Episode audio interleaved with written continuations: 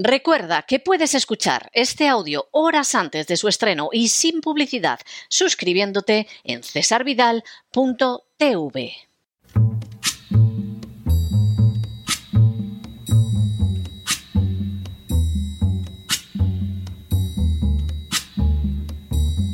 La voz con César Vidal, desde el exilio.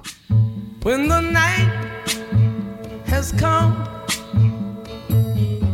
and the land is dark and the moon is the only light we'll see. No, I won't be afraid. Oh, I won't be afraid just as long as you stand, stand by me. Muy buenos días, muy buenas tardes, muy buenas noches y muy bienvenidos a esta nueva singladura de La Voz. Soy César Vidal, hoy es lunes primero de mayo de 2023 y me dirijo a los hispanoparlantes de ambos hemisferios, a los situados a uno y otro lado del Atlántico y como siempre lo hago desde el exilio. Corría el año 1886 cuando en la ciudad de Chicago, Estados Unidos, tuvieron lugar unos hechos que marcarían la historia.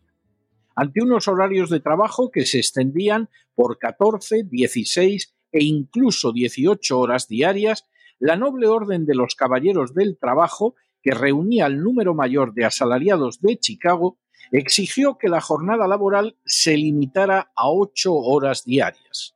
Se trataba de un plan ideal que exigía dividir la jornada en ocho horas dedicadas al trabajo, ocho horas para descansar y ocho horas para el asueto. Ante la negativa empresarial de reducir la jornada, millares de trabajadores fueron a la huelga con tal repercusión que la patronal acabó aceptando sus reivindicaciones. Sin embargo, los dueños de McCormick se negaron después a cumplir con lo pactado y no redujeron los horarios. En respuesta, sus empleados procedieron a llevar a cabo un paro masivo y ante esa situación la empresa llamó a la policía y contrató también a los detectives Pinkerton. El día 1 de mayo, la policía ya intervino causando muertos heridos y lo mismo sucedió durante los días 2, 3 y 4 de mayo. En medio de los enfrentamientos explotó una bomba que causó centenares de heridos y la muerte de siete civiles y siete agentes del orden, y cuyo lanzamiento fue lanzado sobre los trabajadores como una acusación. El 21 de junio de 1886 se inició un proceso contra 31 trabajadores acusados, siendo luego el número posteriormente reducido a tan solo ocho. Durante ese procedimiento no se respetaron las normas legales, mientras las furcias mediáticas de la época pedían la cabeza de los encausados. De los ocho, cinco fueron condenados a la pena de muerte y tres a prisión. Samuel Fielden, pastor protestante, fue condenado a cadena perpetua. Oscar Neve, vendedor, fue condenado a 15 años de trabajos forzados. Michael Spath, tipógrafo, fue condenado a cadena perpetua.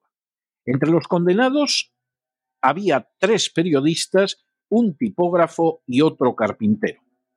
Todos los condenados a la última pena fueron ejecutados menos uno que se suicidó. El propio gobernador de Illinois, John P. Algell, declaró que los hombres ejecutados habían sido víctimas de un complot de los empresarios, los tribunales y la policía. El 26 de junio de 1893, ese mismo gobernador indultó a los tres condenados que no habían sido ejecutados, calificando las condenas y las ejecuciones como el resultado de la histeria, de jurados preparados y de un juez parcial, y haciendo notar que la acusación fiscal nunca descubrió quién había lanzado la bomba que mató al policía y las pruebas no muestran ninguna conexión entre los acusados y el hombre que la lanzó. La represión había sido injusta y feroz, pero finalmente en 1919, durante la primera conferencia de la Organización Internacional del Trabajo, se aprobó la jornada de ocho horas y la semana de 48. Por su parte, el día 1 de mayo se convirtió en el Día del Trabajo en todo el mundo, salvo bien significativamente en los Estados Unidos. En las últimas horas hemos tenido nuevas noticias sobre la situación de los sindicatos en el mundo. Sin ánimo de ser exhaustivos, los hechos son los siguientes. Primero, a pesar de su carácter más que justificado como representantes de los trabajadores, los sindicatos han evolucionado de manera muy negativa desde el siglo XIX, obligándonos a cuestionarnos su papel en el conjunto del mundo. Segundo, en algunas naciones con régimen dictatorial, como Corea del Norte o Cuba, los sindicatos carecen de cualquier papel real de defensa de los trabajadores y son meras burocracias que actúan como correas de transmisión de la opresión sobre ellos. Tercero, en Estados Unidos, los sindicatos han terminado por convertirse no en defensores de aquellos que trabajan, sino en lobbies que actúan al servicio del Partido Demócrata. Cuarto, en paralelo, si en 1983 los trabajadores sindicados en Estados Unidos superaban el 20%, a inicios de este siglo la cifra había descendido al 11% y ahora apenas llega al 10%. De estos pocos trabajadores sindicados, más del 50% trabajan en el sector público. Quinto, ese bajo nivel de sindicación se relaciona, entre otras circunstancias, con el deseo de desanimarla por parte de los empresarios, pero también con la falta de confianza de los trabajadores americanos y con una creciente inmigración que la rehuye. Sexto, el panorama no es mejor en naciones hispanoamericanas como Argentina y México, donde los intereses de los sindicatos no son los de los trabajadores, sino los de un cuerpo externo y privilegiado que se puede movilizar políticamente y que vive sustancialmente del presupuesto público. Séptimo, en buena parte de Europa Occidental, los sindicatos mantienen cierta autonomía y cierta capacidad de reivindicación, ya que se sostienen con las cuotas de sus afiliados, pero no han logrado imponerse frente a las exigencias de la agenda globalista a la que en términos generales se han sometido en lugar de defender a los trabajadores. Octavo, en el conjunto de la OCDE, la afiliación sindical no ha dejado de caer desde finales del siglo pasado. En 1985 la media de afiliación era del 46% de los trabajadores. Hace cinco años se encontraba en el 32% y ahora no llega ni siquiera al 30%. Noveno. En general, la reducción más fuerte de los asalariados protegidos por un sindicato se ha producido en la Europa del Este y en Centro Europa y más recientemente en Grecia. Décimo. Así, en Ucrania, entre las condiciones impuestas a Zelensky por parte de los poderes multinacionales que están saqueando el país, se encuentra la eliminación del papel de los sindicatos y de leyes sociales que señalaban el periodo de vacaciones, la baja por maternidad, la edad de jubilación o el número de horas de trabajo.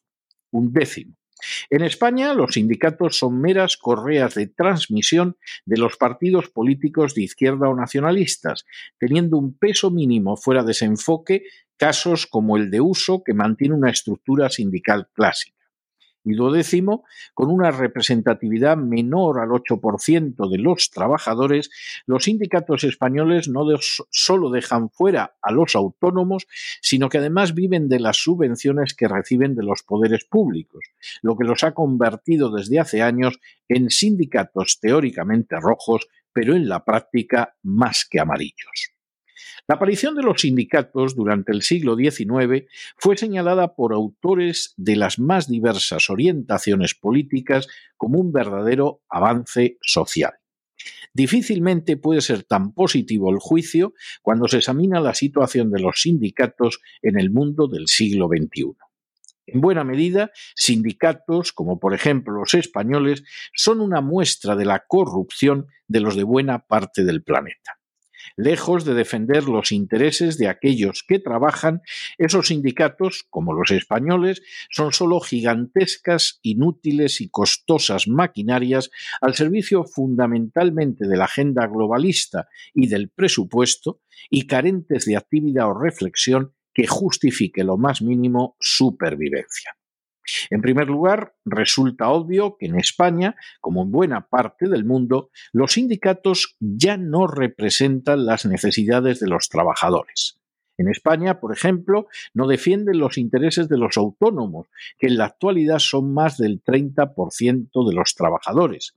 Y en no pocas empresas, los delegados sindicales son personas conocidas por la práctica imposibilidad para encontrarlos en el puesto de trabajo o la especial facilidad con que consiguen prebendas de los patronos.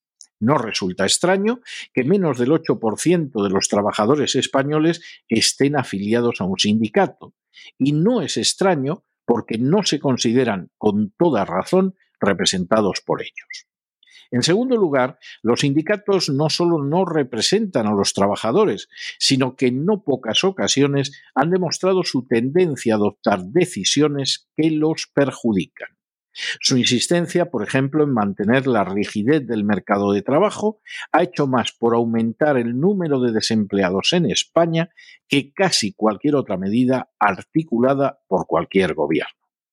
En tercer lugar, los sindicatos son un cuerpo extraño a los trabajadores.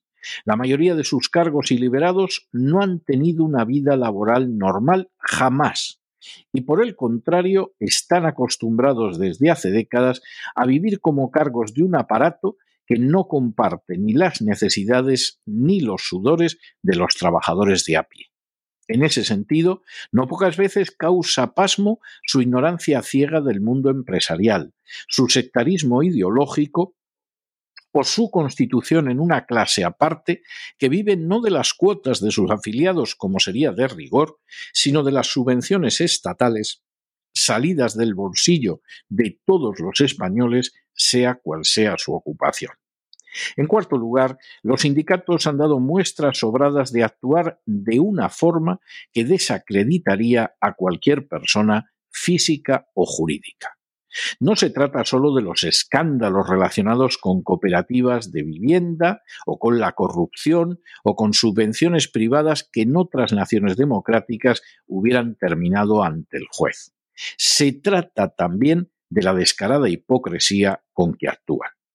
Que el 70% de los empleados de centros en UGT, en comisiones obreras o en el Partido Socialista de Madrid tengan precisamente contratos precarios o que en Estados Unidos los sindicatos de docentes estén más preocupados por practicar la censura y adoctrinar de acuerdo a la agenda globalista que con contar con una educación de calidad, son solo algunos de los ejemplos que podríamos manifestar. Al parecer, determinadas situaciones les resultan intolerables a los sindicatos si su finalidad es evitar el hundimiento de una empresa, reactivar el empleo o impulsar la economía. Sin embargo, esa misma conducta es totalmente aceptable si quien la lleva a cabo es un sindicato o un partido de izquierdas que tan solo desea asegurar el bienestar de la gente de su aparato. La realidad es ciertamente trágica, lo es porque los sindicatos, digámoslo con toda claridad, no son los defensores de los trabajadores, sino un cuerpo de personas, en España más de un cuarto de millón, que vive de los impuestos ajenos, que desconoce el mundo en que vivimos, que adopta decisiones que perjudican en numerosas ocasiones a los trabajadores y que precisamente por ello carecen de arraigo social. Y ante tal balance cabe preguntarse, ¿por qué razón los ciudadanos tienen que mantener a semejantes cuerpos mastodónticos que no los benefician, que los perjudican con frecuencia y que además se han convertido en gigantescas máquinas de autobeneficio? No existe razón alguna más que la de mantener correas de transmisión que favorezcan a los partidos de izquierdas a la hora de lanzar a la gente a la calle. Precisamente por eso deberían dejar de recibir cualquier tipo de subvención pública y sobrevivir únicamente con las cuotas de sus afiliados. Y si no pudieran, no se pierde nada. Que los miembros de los aparatos de los sindicatos trabajen, como cada día y en mejores o peores condiciones, hacemos todos los demás. Porque desde luego, de lo que no cabe la menor duda es que ya no son gente de la pasta de aquellos que se manifestaron el 1, el 2, el 3 y el 4 de mayo de 1886 y con su valentía pudieron perder la vida, pero también cambiaron la historia de manera positiva para los trabajadores. Pero no se dejen llevar por el desánimo o la frustración, y es que a pesar de que los poderosos muchas veces parecen gigantes, es solo porque se les contempla de rodillas y ya va siendo hora de ponerse en pie.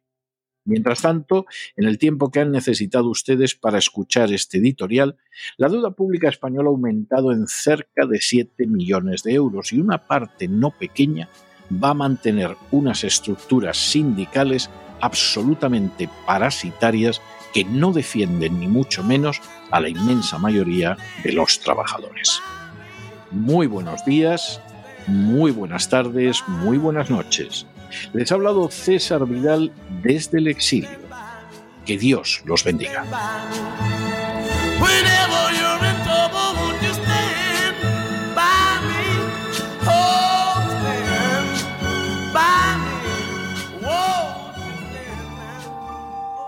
Esta sección está patrocinada por crowdfunding con el siguiente mensaje. Nuestro Señor Jesucristo, el único Dios verdadero, es misericordioso y nuestro Salvador.